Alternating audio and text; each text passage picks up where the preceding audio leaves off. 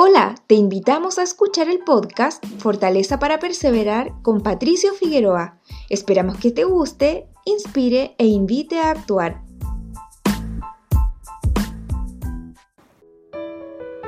Etimológicamente, procrastinación deriva del verbo en latín procrastinare, que significa postergar hasta mañana. Es el hábito de retrasar una actividad, lo que pone en riesgo el alcanzar nuestras metas tanto personales como espirituales.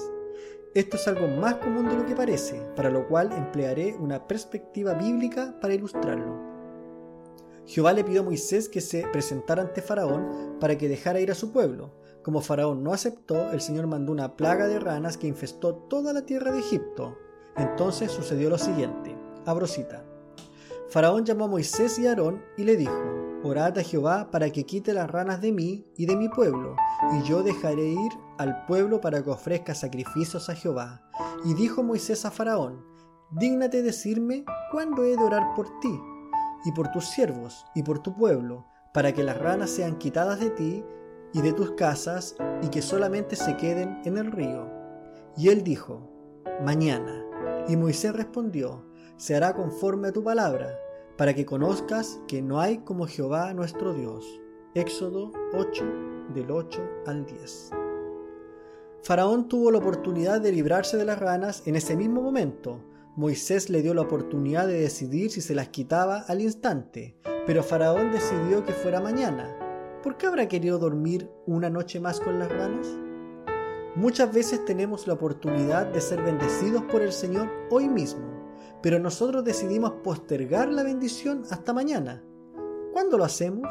Cuando decidimos comenzar a leer las escrituras mañana, porque hoy estoy muy ocupado. Cuando decidimos comenzar a orar otro día. Cuando postergamos semana a semana nuestra noche de hogar por falta de tiempo. Cuando decidimos comenzar a pagar el diezmo el próximo mes. ¿Cuántas bendiciones no perdemos al postergar hasta mañana? ¿De cuántas aflicciones podríamos ser librados si tomáramos una acción hoy?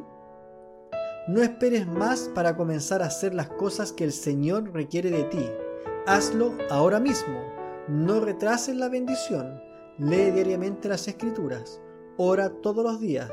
Haz tu noche de hogar regularmente y guarda tus convenios. Gracias por ser parte de esta comunidad. Nos encantaría que pudieras compartirlo con tus amigos y conocidos. Puedes suscribirte, calificarnos y dejarnos un comentario en cualquier plataforma que nos estés escuchando. Si deseas escribirnos, lo puedes hacer a hola@soypatriciofigueroa.com. Gracias una vez más por ser parte de Fortaleza para Perseverar con Patricio Figueroa.